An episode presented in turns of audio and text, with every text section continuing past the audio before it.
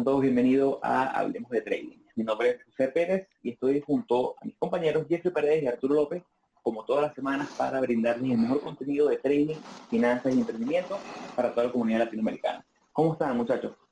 Hola Arturo, hola José, ¿qué tal? Tenía tiempo sin, sin hablar, estamos perdidos. ¿Cómo estás, José? ¿Cómo estás, Jeffrey? Bienvenidos a todos nuevamente. Excelente, bueno, eh, Súper contentos de estar aquí, como todas las semanas. Eh, hoy un episodio especial, un episodio que ya venimos con cierta costumbre en el podcast. Y es que, como bien sabrán, si nos vienen siguiendo, después de cada seriado, cuando terminamos cada seriado, buscamos siempre hacer un, episodio especial de análisis de mercado. Estos episodios son eh, bien dinámicos porque de cierta forma lo que buscamos es analizar los principales mercados del mundo financiero para así tener como el pulso, qué es lo que está ocurriendo en el mundo. En lo particular, yo hago un análisis siempre del área de commodities, lo que son materias primas.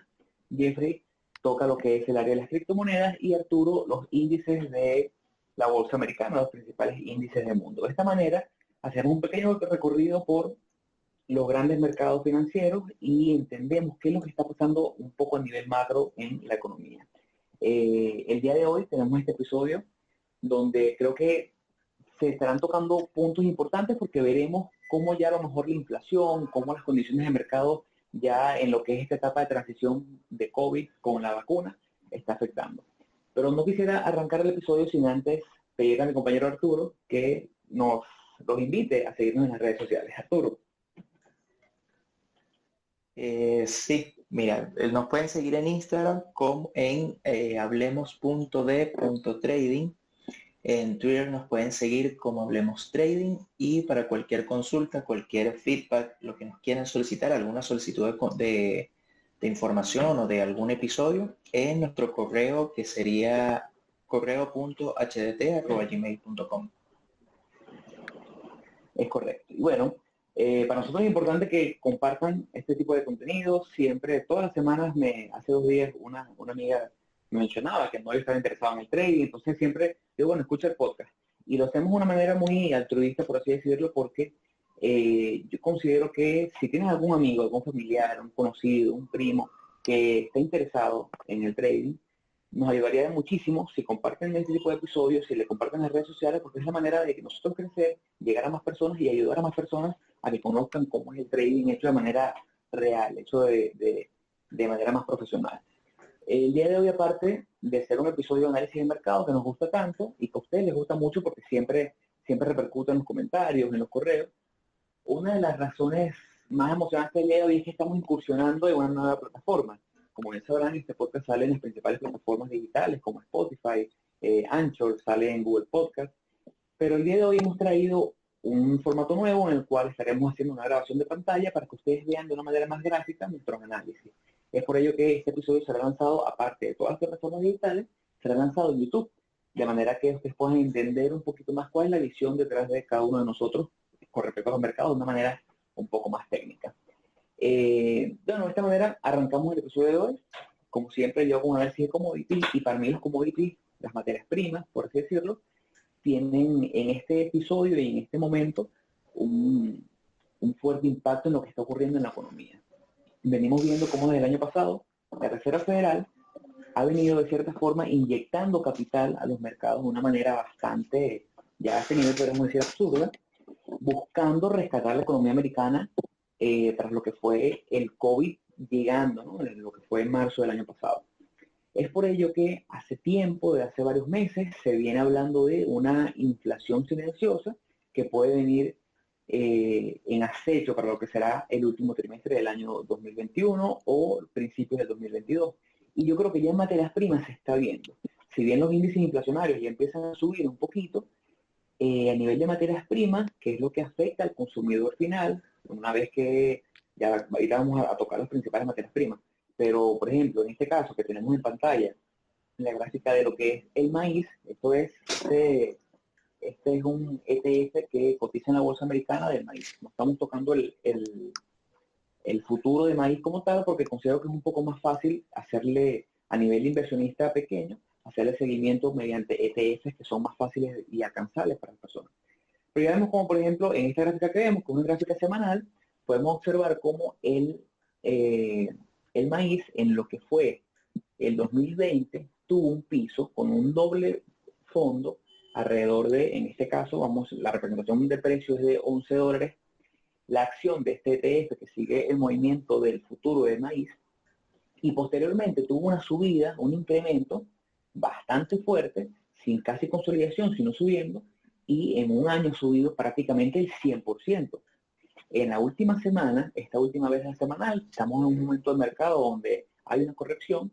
En la última semana hemos tenido esta vela de caída, una vela, bastante fuerte, con lo que fue una caída del 12%. Pero sin embargo, seguimos positivos con respecto al año pasado en casi un 80%, 85%.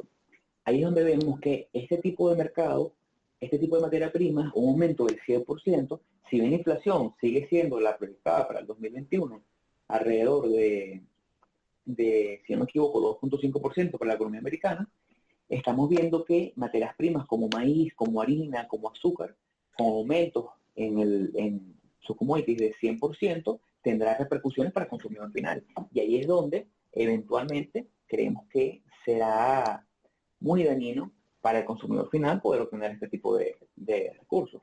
Ahora vamos, por ejemplo, con lo que fue, y va a haber una, una similitud muy grande entre los principales commodities. Vemos cómo en lo que fue eh, mediados de 2020 comenzó esta gran subida. Esto es maíz. Ahora vamos con eh, copper.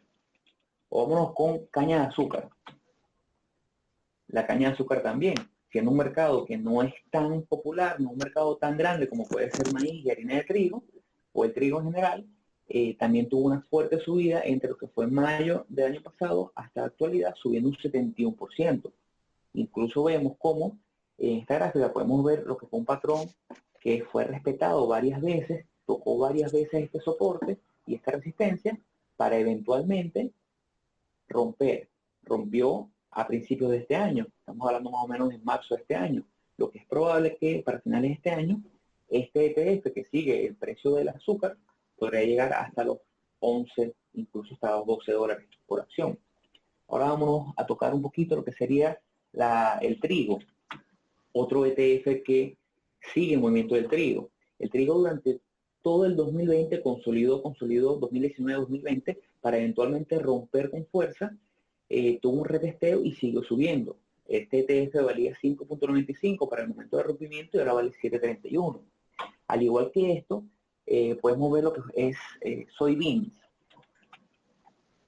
Otro mercado que subió enormemente. Estamos hablando de un mercado que entre el piso que hizo a mediados de 2020 hasta la actualidad ha subido 84%.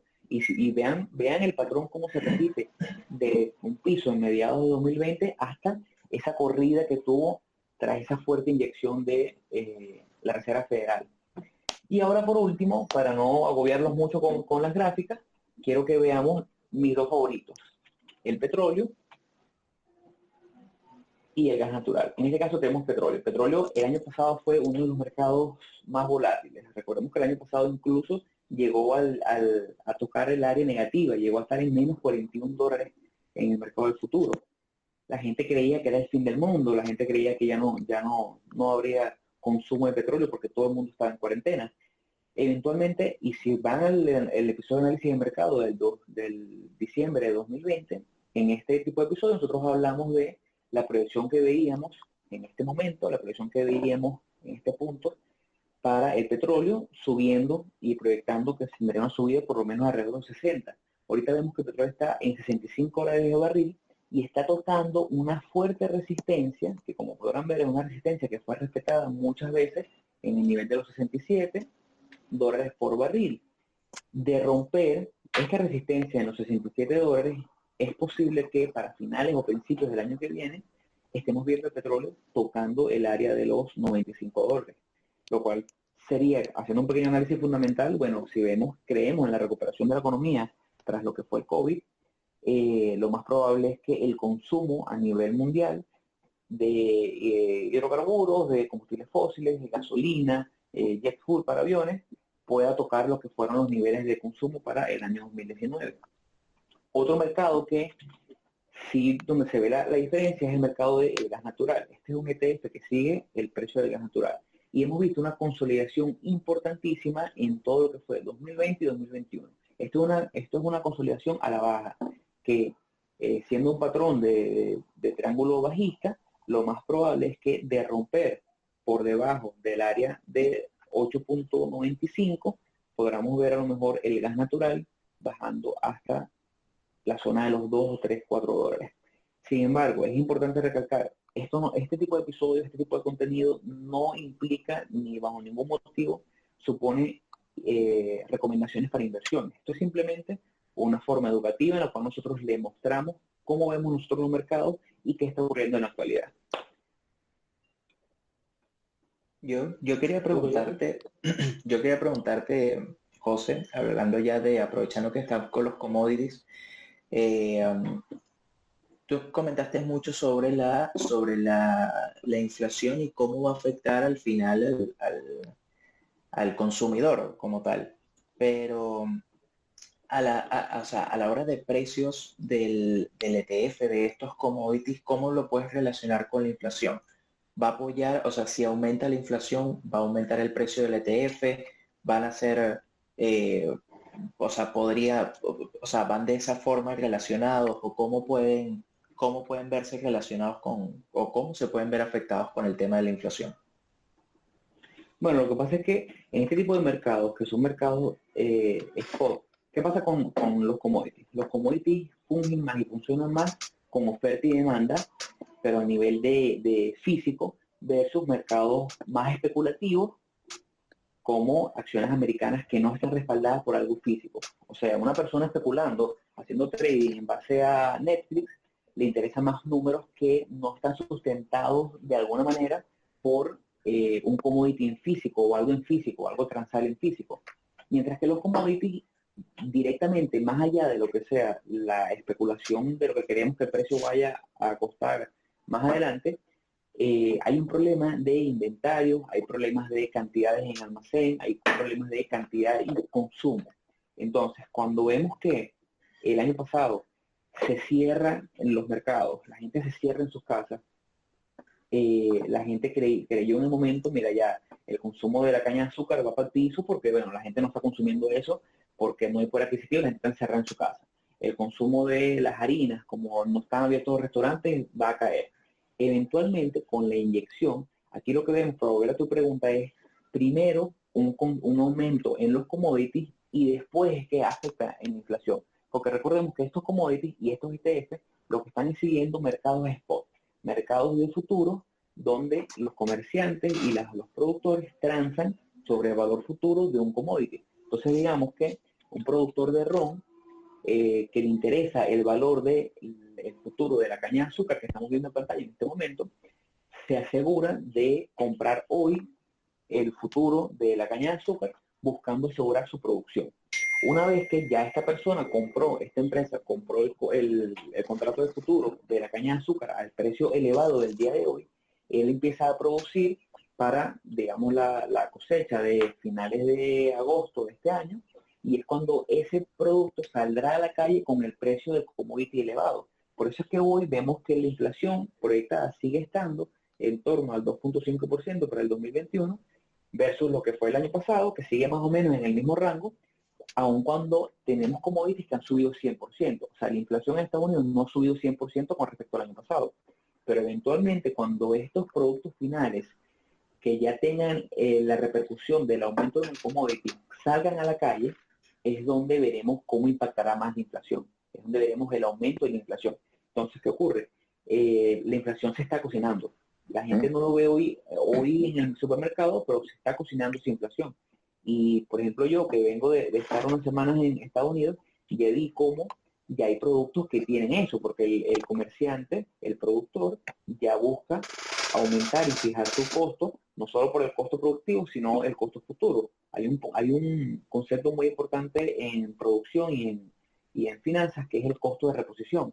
Independientemente de que tú estés produciendo hoy con una materia prima a un costo de 10 dólares, por decirlo, cuando ya tú sabes que tu materia prima para el final del año va a costarte 15 dólares, ya tú no produces a costo de 10, tú produces con el costo de reposición a 15 dólares. Entonces ya la inflación está golpeando el bolsillo de las personas en Estados Unidos. Ok, okay perfecto. Y justamente ese argumento lo voy a, lo, voy a reforzar un poco cuando, cuando me toque la, intervención con un par de gráficas para que sea un poco más visual para los que nos están viendo y escuchando. Vamos a tratar de ser lo más explícito posible. Totalmente. Bueno, eh, por aquí ya terminó como Claro, deja de compartir pantalla para yo para yo tomarla, a hablar un poco sobre los... Le recordamos a las personas que nos escuchan que este es un episodio que está, bueno, estamos, estamos iniciándonos en esto de YouTube, queremos buscar la manera de ser lo más gráfico posible. Si hay algo que a lo mejor el, oyente común de Spotify no está entendiendo porque no, visualiza bien la gráfica, puede intentar, puede darnos ese voto de confianza, ir a YouTube, poner el, el, el video y entender un poquito cómo estamos proyectando hoy en día la gráfica de manera de tratar en este tipo de episodios, que son obviamente mucho más gráficos, entiendan cómo visualizamos nosotros a nivel técnico los mercados. Eh, ya, perfecto. Eh, que ahí debería estar, sí, sí sale mi pantalla, ¿verdad? Está cumpliendo tu pantalla, dale un chance para que termine de cargar. Ahora sí, ahí está apareciendo. Ya. Perfecto. Bueno, eh, claro, la, la, verdad que eh, justamente lo, que queremos nosotros con estos episodios es que se vea un poquito más, más gráfico lo que, eh, lo que tratamos de explicar con palabras porque al final es bastante difícil explicarse. Acá lo que, lo que se está viendo aquí en pantalla es el ETF del Standard Poor's 500 que está con el ticker del el SPY, que bueno, que básicamente sigue el movimiento de, o sea, sigue muy bien el movimiento del precio del, mercado en general. Ahora, esta gráfica que estamos viendo ahorita es gráfica eh, semanal. Entonces, lo que podemos ver acá es que esta última vela, esta, esta esa última vela que ahí traté de dibujar, ¿verdad? Fue la vela del movimiento del precio de esta semana. Ahora, Fíjense que hay, eh, eh, para explicar un poquito más, fíjense que hay varias líneas. Esta línea de color como azul claro, una línea de color naranja, una línea verde y una línea azul. Cada una de ellas representa una media móvil, una media móvil exponencial. La azul clara, la primera, es la media móvil exponencial de 5. La segunda de color naranjo es la media móvil exponencial de 10. La verde es la media móvil exponencial eh, um, de, um, de 20 periodos y la, y la azul es la de 50. Entonces, yo las coloco, yo coloco, utilizo, utilizo básicamente estas cuatro, bueno, y la de y la negra que está abajo, esta, eh, esta de acá, la utilizo para realmente para verificar la tendencia del precio. O sea, para, para verificar la tendencia o el movimiento del precio. Entonces, ¿Qué es lo que podemos observar acá? El, precio en general del estándar en puro, del mercado en general, se mantiene en una tendencia alcista. Eh, si se fijan, eh, sigue todo este movimiento al alza completamente. Eh, y justamente estas últimas semanas, fíjense, estas últimas cuatro semanas, lo que ha hecho es, a pesar de que ha alcanzado un nuevo máximo, fíjense que cada vez las velas son de menor eh, tienen menor cuerpo, son más cortas cada una, inclusive fíjense estas, estas que son bien pequeñas, eso es lo que representa es indecisión en el mercado. Entonces, esta semana, eh, esta semana apareció esta vela. Esta vela de acá tiene como una forma de, como de un martillo alcista, es un patrón de vela. ¿Qué es lo que pasa? Si uno la, si uno la revisa, si uno la ve, eh, el cuerpo de la vela, ¿verdad? Es bastante pequeño y la cola es bastante relevante. Esa cola, que es esta, es la línea, toda esta línea acá abajo, llega, toca a EMA 10 y rebota al alza. Entonces, ¿qué es lo que pasa? Que si tú sumas eso, ¿verdad? Lo sumas a el volumen que hubo en, en esta semana de negociación, lo que está indicando que es hay interés en el mercado, o sea, hay interés tanto de compra como de venta, o hay interés. No sabemos cuál, hacia dónde va a irse el mercado, pero, pero hay interés porque hay mucho volumen de negociación. Ahora, Arturo, si quieres ahí, compártele a la gente eh, los niveles del precio de ese, de ese martillo para que entiendan la formación, o sea, la apertura ah. donde estuvo, el cierre y el, pico de la vela. Ya, sí, perfecto. Eh, ya, mira, esa, el, a ver, el Standard Poor's, vaya, por lo menos en este, en el ETF, él tenía un máximo histórico en los 400, cerca de los 423 dólares. Esta semana eh, testió justamente esa zona, pero cayó hasta aproximadamente los 403 dólares, 404. ¿Qué pasa? Cuando él cae hasta los 400 dólares, imagínense la caída, eso, eh, o sea, tuvo, tuvo una fuerte caída, pero el precio a mitad de la semana recuperó y terminó cerrando en 416. Eso, lo que pasa es que ya, ya uno como que lo puede, lo, ve, eh, o sea, como que eh, lo estamos viendo en semana, pero ya cuando me meten en la vela de día, se va a observar cuál fue la recuperación. Pero esto es, un, es una vela, es una vela que realmente indica, o para mí, yo la veo bastante positiva, porque hubo presión, ¿verdad?, de tumbar el precio hacia la baja, pero hubo una fuerte o un fuerte incremento de, las de, compradores e hicieron que el precio cerrara en justamente los 416 que, había comentado. Independientemente de que la vela terminó siendo negativa, eh, o sea, fue una vela bajista porque cayó en, en la semana, terminó en menos 1,31%, eh, pero independientemente de eso, las condiciones que veo es que todavía hay como cierta fuerza o cierta gasolina para continuar el movimiento alcista. Inclusive, eh, fíjense la EMA 5, EMA 5, el precio de EMA 5 está en los 415 eh, dólares y cerramos en 416. Por lo tanto, cerramos por encima del precio promedio de los últimos cinco días. Eso indica que todavía tenemos mucha fuerza en el índice y, lo, que se conoce como, como momentum. Ahora, si pasamos a, a velas diarias, aquí se ve otra cosa. El movimiento igual se mantiene alcista, ¿verdad? Fíjense que el movimiento sigue toda la, misma tendencia. Uno podría trazar una cierta línea de, tendencia alcista. Pasa que estoy desde la, desde la tablet y es difícil hacerlo como, como eh, exacto. Pero fíjense que esta semana, ¿verdad? Esta semana son estas velas. Ya se las voy a dibujar. Estas velas son desde el día 10. Ya.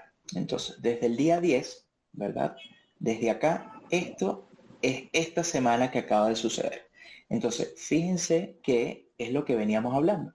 El precio abrió cerca de los máximos históricos en los 422 dólares, ¿verdad? Cayó testió EMA 50 y subió al alza.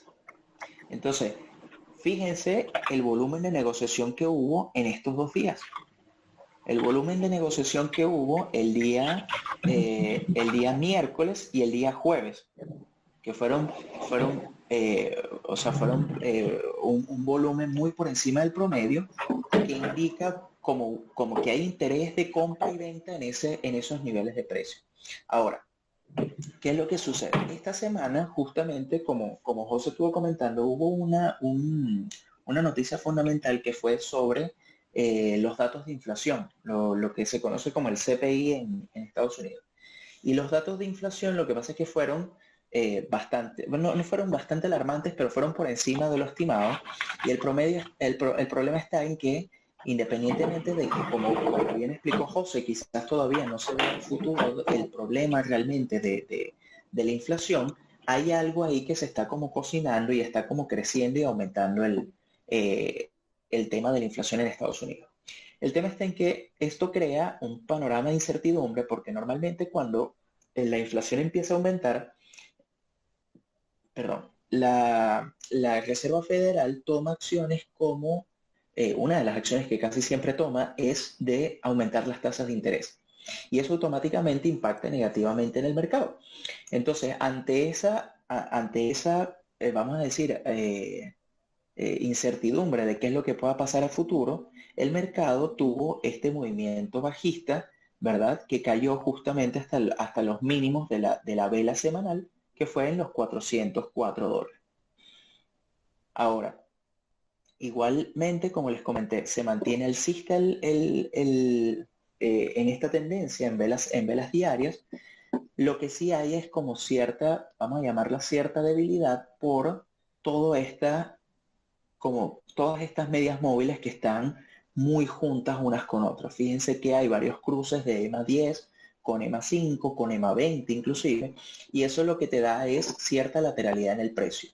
Es cierta debilidad, pero no es nada como para alarmarse. Personalmente veo al estándar en Poor's todavía con, con, fuerza para continuar al alza, no, no veo hasta que no rompa zonas claves de precio, no veo como un término de esta, de esta tendencia alcista. Igual hay que mantenerse, mantenerse al tanto. Vamos a pasar con el, con el Nasdaq. Ya, aquí el Nasdaq, vamos a colocarlo en velas semanales. Fíjense que el Nasdaq tiene otra historia. El, realmente las últimas semanas con, con el, sector tecnológico se ha visto muy, muy afectado. Eh, inclusive ha caído mucho más eh, que, que, todo el, el, el, mercado en general y hay otras acciones que han como, como el mercado sigue al alza, eh, hay otro tipo de sectores que está llevando ahora como la, como la batuta, o sea, está llevando el liderazgo del, mercado. Ahora, fíjense que aquí en velas semanales, ¿verdad? Esta vela, esta vela de acá fue la, fue la vela eh, formada esta semana. Fíjense el volumen de negociación tan, tan grande que hubo, muy por encima del promedio, lo que indica igualmente el interés que hay de los inversionistas eh, con respecto al, al mercado. Ahora, Igualmente, al, igual que el, estándar en puro, lo que podemos ver es, esa, es una formación, quizás no es tan, tan martillo alcista como lo vimos en el estándar en puro, pero eh, es una, o sea, fue una presión de quizás tumbar el precio. El precio llegó hasta aproximadamente los 316 dólares, ¿verdad? Y a mitad de semana repuntó cerrando en los 326 dólares. Ahora, yo les comento que claro, que el sector tecnológico está más débil, pero independientemente de eso, fíjense que todavía se mantiene con una tendencia alcista, sigue, sigue subiendo el precio. Esta semana lo que hizo fue que testió a EMA 20, cerró por encima de ella, pero no tenemos tanto momentum como podemos tener en el Standard Poor's, porque el precio cerró inclusive por debajo de EMA 10. Eh, eso. Ahora, pasando a velas diarias. En velas diarias Fíjense ahora lo que, lo que se observa acá. En velas diarias ya sí se muestra un poco más de debilidad. Fíjense que prácticamente toda esta zona, el movimiento del precio, o sea, toda esta zona, ¿verdad? Este cuadrado que dibuje aquí, eh, prácticamente toda esa zona es de cierta lateralidad. Porque fíjense que hay como muchos cruces de las medias móviles en en cortos periodos de tiempo, entonces el precio está, no está dando como un, movimiento claro de la dirección que tiene. Eh, igualmente, ¿verdad? Fíjense que el precio, el precio de esta semana, se mantuvo, esta semana, se mantuvo inclusive por debajo de más 50. Entonces, ¿qué es lo que sucede? Hay mucha debilidad en el, eh, en el sector tecnológico. Aquí las diarias, ya inclusive yo podría hablar de que ya no estamos en una tendencia 100% alcista, sino estamos en una lateralidad completamente del índice. Eh, pero el movimiento a largo plazo se mantiene alcista. Entonces, con el tema de, con el volumen de negociación que hubo esta semana, sumado a esta lateralidad, sumado a, eh, al movimiento alcista que tiene en, en velas semanales, podríamos decir que eh, o sea, no, podríamos dar una dirección clara de qué es lo que va a ser el, sector tecnológico. Hay que igual esperar porque nadie sabe qué es lo que va a suceder. Simplemente es un, es un análisis de cómo está el mercado.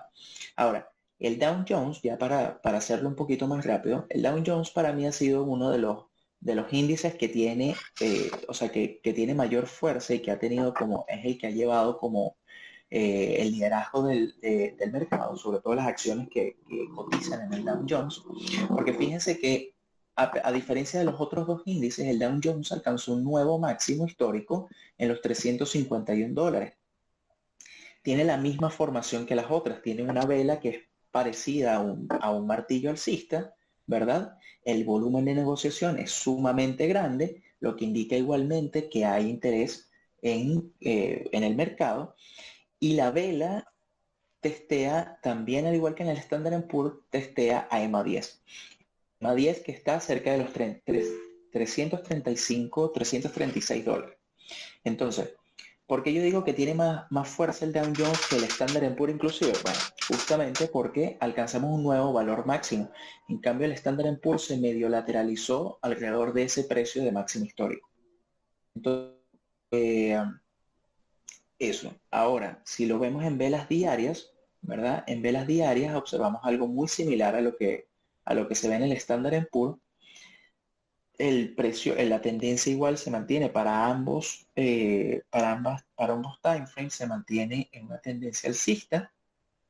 Y en este caso, por la noticia de la, eh, de la, del tema de la inflación, de la incertidumbre, de la incertidumbre por la inflación, eh, aparece eh, esta vela, esta caída que hubo este día, con este volumen de negociación y al día siguiente repuntó nuevamente. Entonces, eh, mantenemos una tendencia alcista, eh, prácticamente los, tres, los tres índices a largo plazo. Podemos observar más fuerte el Dow Jones que inclusive los otros dos índices y el, y el Nasdaq que representa al, sector tecnológico, lo podemos ver que está ciertamente lateralizado en, velas diarias. Ya yo creo que, que hablé de más. Arturo, tengo una preguntita por ahí. Eso, dime. ¿Podrías irte a QQQ y poner semanales? Sí, voy. Ahí está. Nosotros hemos estado hace tiempo hablando de lo que es el fenómeno de la rotación. Y la rotación no es más que cuando un mercado que ha venido siendo el puntero, un sector, perdón, que ha venido siendo el puntero y el líder, pasa a ser un, secundario y hay un nuevo sector que es el que está liderando la alzada. Entonces vemos cómo, eh, si bien esta semana fue difícil, vemos cómo en marzo ya el sector tecnológico tuvo una fuerte, fuerte caída en lo que fue eh, febrero y marzo. Entonces hemos visto y lo vemos y lo conversamos semanalmente como eh, nuestros escáneres, nuestros filtros que nos dan nombres semanales para, para tradear, para vigilar, han pasado de ser eh, tecnología a pasar a otros sectores mucho como los commodities que ya hemos hablado.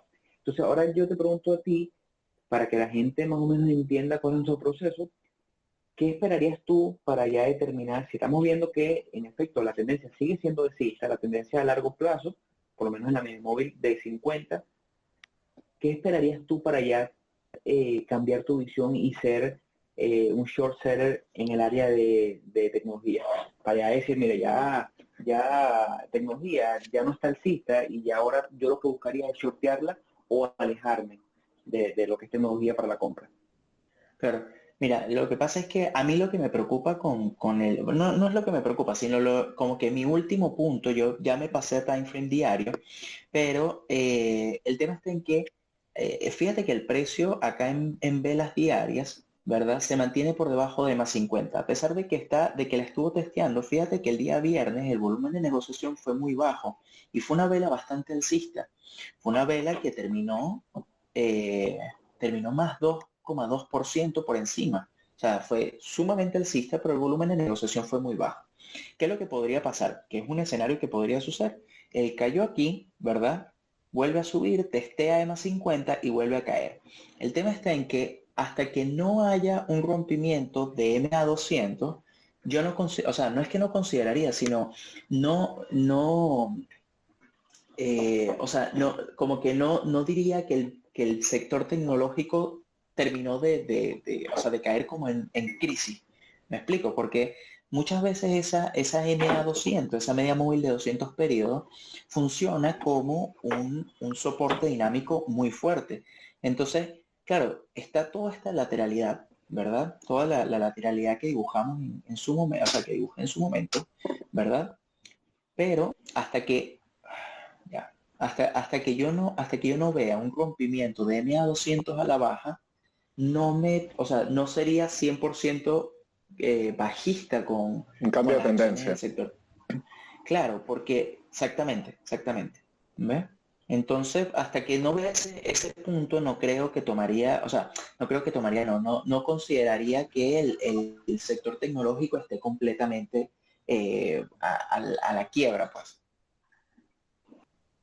Entiendo, entiendo. Incluso ahí, ahí nosotros hemos sorteado esta semana porque dentro de tecnología no todo está a la baja. Dentro de tecnología hay eh, subsectores, por así decirlo, y hay unos que están siendo más golpeados que otros. Y dentro de todo el contexto de post-pandemia, eh, creo que los nombres que más han sido golpeados o los nombres que creemos que serán más golpeados son los de streaming y los de o los nombres que apuestan a que la gente esté en casa, por así decirlo, como Netflix, que abiertamente lo he sorteado, o Peloton, que ha sido otro de los grandes beneficiados en lo que fue la pandemia, que ahorita, hoy por hoy, se está viendo un poco más golpeado, pero por otro tipo de cosas.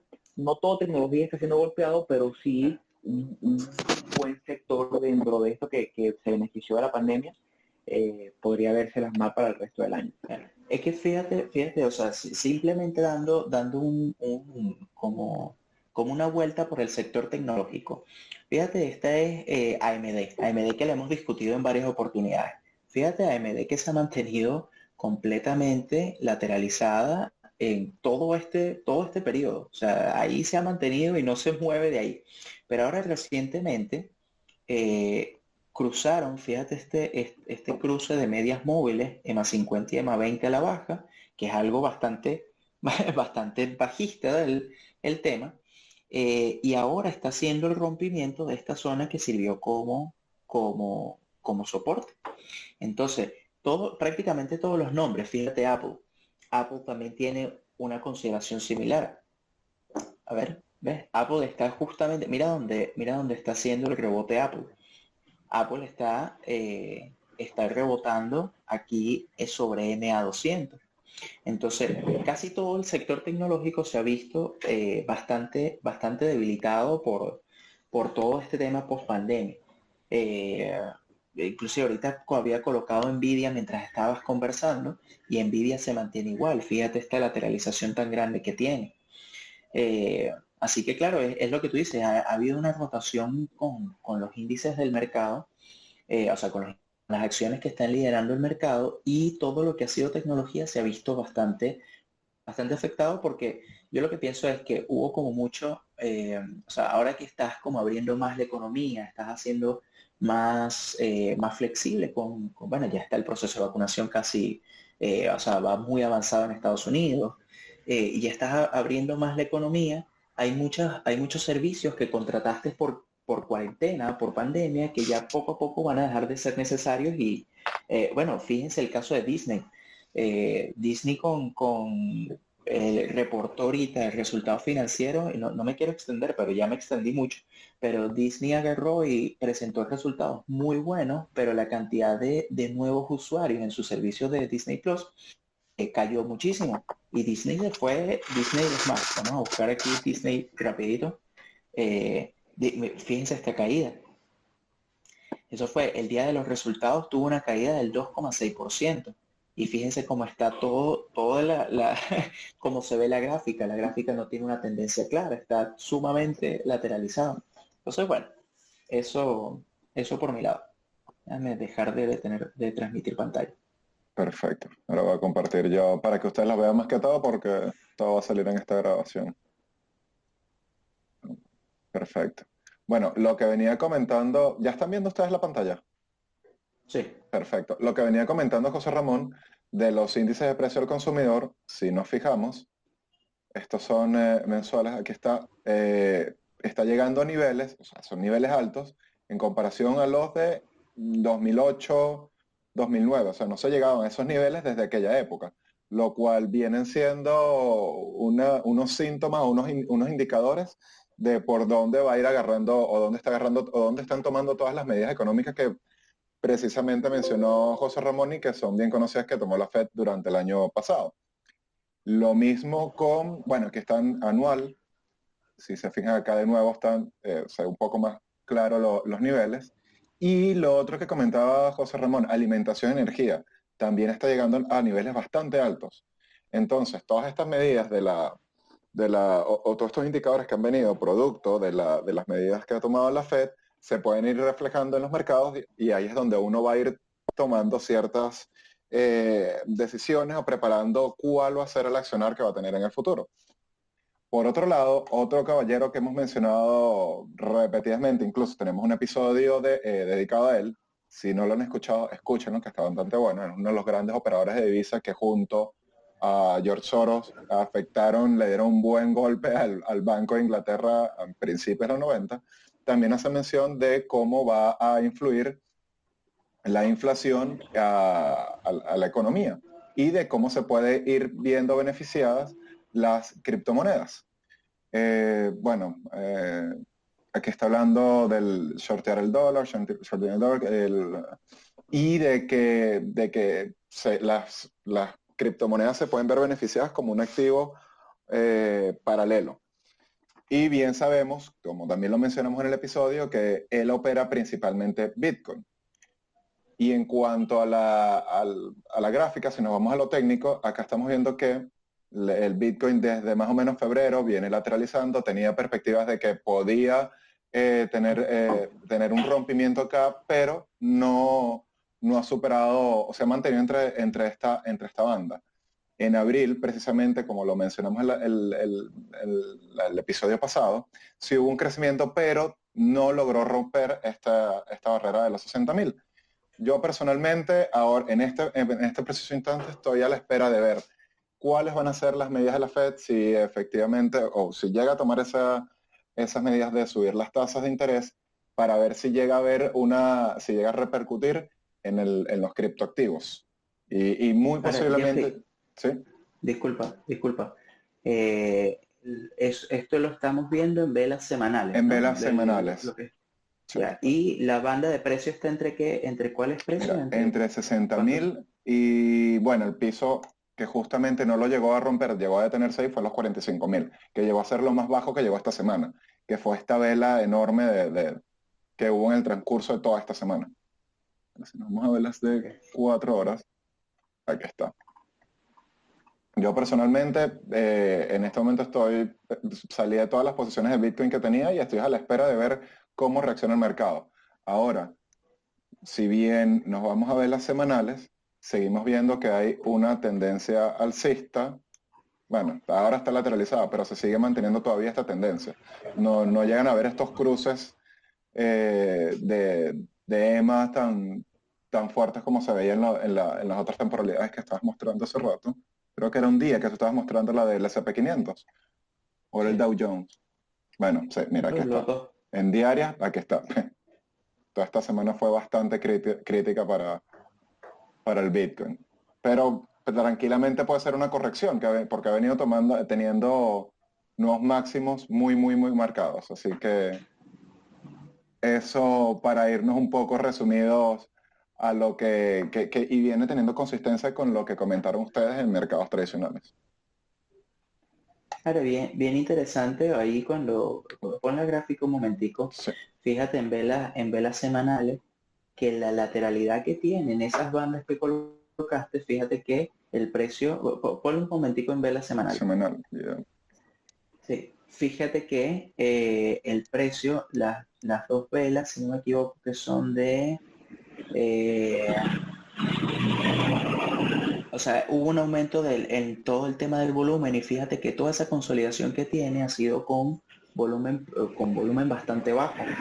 Entonces eso puede ser acumulación. O sea, bueno, se puede ver como acumulación. Eh, está bastante interesante esa gráfica en vela semanal. Sí. Sí, y viene teniendo consistencia con la misma, viene siendo una especie de espejo con, la situación del mercado actual o de mercados tradicionales.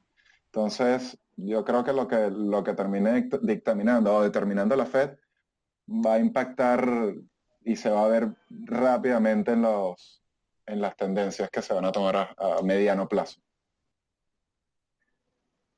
¿Qué, ¿Qué, piensan ustedes? Yo sé que esto no, no, no, tiene mucho que ver con, lo que venimos hablando, pero ¿qué piensan ustedes sobre eh, esta serie de, vamos a llamarlas como se llaman, manipulaciones por parte de, de Elon con, con el tema del precio del Bitcoin y, de, y del Dogecoin? Mira, la verdad que yo a ese punto no me, alejo de cualquier opinión porque llega un, llega un momento en donde uno, uno dice, mira, si nos ponemos a hacer caso a todas esas declaraciones de subir eh, que, afectan directamente, nos vamos a volver locos y hay que tener una visión un poco más amplia de, de lo que de lo que va a ser el futuro de, la, de, las criptomonedas. Y, con respecto a eso, de nuevo, trato de hacer caso omiso.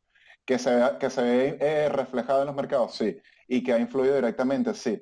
Pero debería de verse un poco más allá de lo que, de lo que va diciendo Elon Musk. Una semana sí y una semana no. Totalmente. Yo no, yo trato de no, o sea, la manipulación, sí, pero por ejemplo, la persona que o el, o el que esté eh, operando Dogecoin, por ejemplo, eh, y no espere que una moneda que fue creado como un meme no sea manipulable, bueno, realmente no sé por qué está operando Dogecoin. Eh, ahora, por eso es que yo particularmente voy a mercados más tradicionales y mercados más serios, porque sí es mucho más difícil que un Elon Musk, así sea el hombre más rico del mundo, pueda manipular o pueda con un tweet mover el precio de Amazon o el precio de otra acción. Por eso, a mi parecer, eh, bueno, creo que como, como decía, Cronicares hace un poquito de, escuchar o estar al tanto de todo ese tipo de cosas, de ese tipo de, comentarios, por ejemplo, de Elon Musk, porque tu operativa como tal, a tu operativa no le suma nada. Ahora, si operas mercados muy eh, delgados y mercados como Dogecoin, bueno, si estás si está sujeto a, que el siguiente tweet de los Moss pueda arruinarte. Totalmente, totalmente. Bueno, yo creo que ya con esto eh, finalizamos lo que ha sido el episodio de hoy, el episodio de análisis de mercado, eh, recordándoles que si les gustó el episodio, si les gusta este contenido, si les gustan los análisis de mercado, nos pueden seguir en nuestras redes sociales. Recuerden que estamos en todas las plataformas digitales, en las principales y en las redes sociales principales. Estamos en Instagram, como arroba hablemos.de.trading, estamos en Twitter como arroba hablemos trading, estamos disponibles las 24 horas del día en nuestro correo electrónico correo.hdt.gmail.com. En este correo nos pueden escribir dudas, sugerencias, eh, opiniones que tengan. Estamos abiertos si no creen o, no comparten una opinión con nosotros, estamos abiertos al debate, estamos abiertos a compartirles buen contenido, buenos libros que tenemos disponibles para toda la comunidad.